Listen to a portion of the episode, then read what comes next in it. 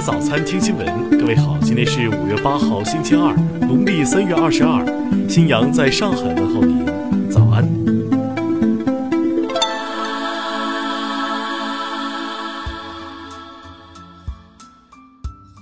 首先来关注头条消息。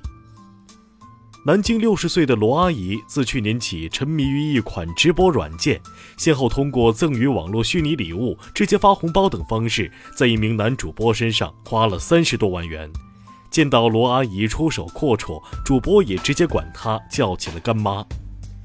近日，罗阿姨的女儿得知此事，十分愤怒，她要求母亲立马向主播要回打赏的钱，否则就与其断绝母女关系。罗阿姨清醒过来后，多次要求对方还钱，但主播坚决不同意归还。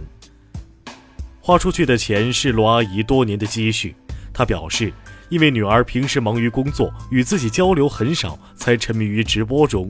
现在对自己之前的做法感到十分后悔。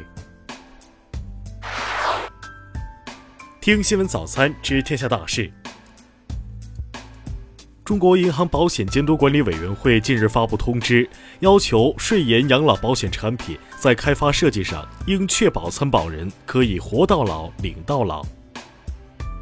最高人民检察院日前下发通知，要求持续加大刑事申诉案件公开审查力度，以看得见的方式实现司法公正。生态环境部启动2018年城市黑臭水体整治专项行动。首批督查组已抵达广东、广西、海南等八个省份、二十个城市，开展督查工作。四部门联合发布指导意见，要求新建高铁站选址尽可能在中心城区或靠近城市建成区，确保人民群众乘坐高铁出行便利。教育部办公厅近日印发通知，要求中小学教材中不得夹带任何商业广告或教学辅助资料的链接网址、二维码等信息。海关总署表示，为防止有害生物传入，加强对进口美国苹果、原木的查验，不合格产品做退运处理。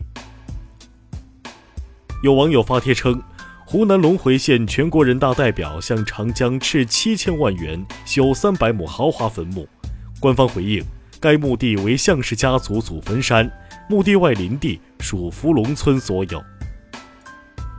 昨天，南京爱家牧童托班被曝虐童，有五名幼童遭到老师殴打推搡，目前警方已要求爱家牧童服务中心停业整顿。下面来关注国际方面。俄罗斯总统普京昨天正式开启自己的第四个总统任期，并正式提名梅德韦杰夫继续留任政府总理。日媒报道称，中日两国拟设立“一带一路”官民协议会，促进两国在第三国协同推进更多经济产业项目。巴基斯坦内政部长伊克巴尔近日在诺罗瓦尔县遭枪击受伤。当地警方称，嫌犯与新成立的宗教政党拉巴伊克运动有关。一项最新研究表明，著名社交网站脸书通过推荐好友功能，使极端组织伊斯兰国的极端分子互相联系了起来。他们甚至会借此招募新成员。夏威夷基拉韦火山喷发近日加剧。在距离原始喷发地点较远的地方，一夜之间出现新裂缝，以致二十一户人家被毁。一辆运有耐克球衣的货车近日在法国瓦勒德马恩省的伯纳伊市镇遭四名持械犯罪分子抢劫，损失高达七十万欧元。近日。美国亚利桑那州约有两百匹野马被发现集体死于一处干掉的水池，当地官员将原因归咎于持续的干旱与饥荒。美国耶鲁大学上月宣布，已成功复活一百多头被屠宰的猪的大脑。英国一位伦理学讲师警告说，该实验将导致人间地狱。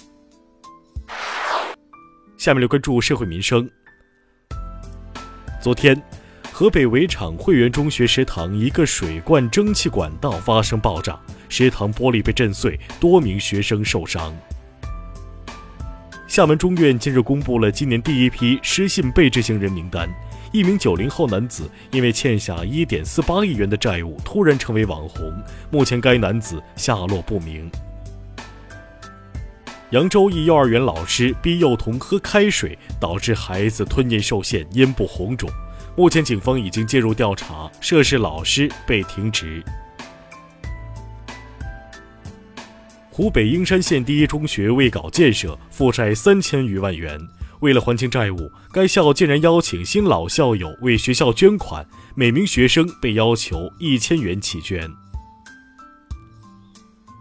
浙江杭州一对情侣闹分手，男方用行李箱带了两百万现金给女方作为分手费，但女方嫌钱少，直接扔掉了整箱现金。下面来关注文化体育。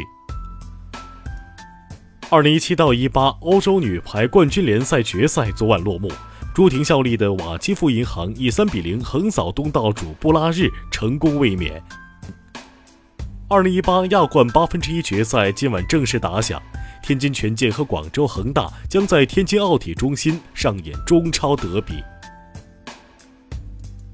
揭露侵华日军细菌战罪行的伯利审判录音档案，昨天正式被长春伪满皇宫博物院收藏。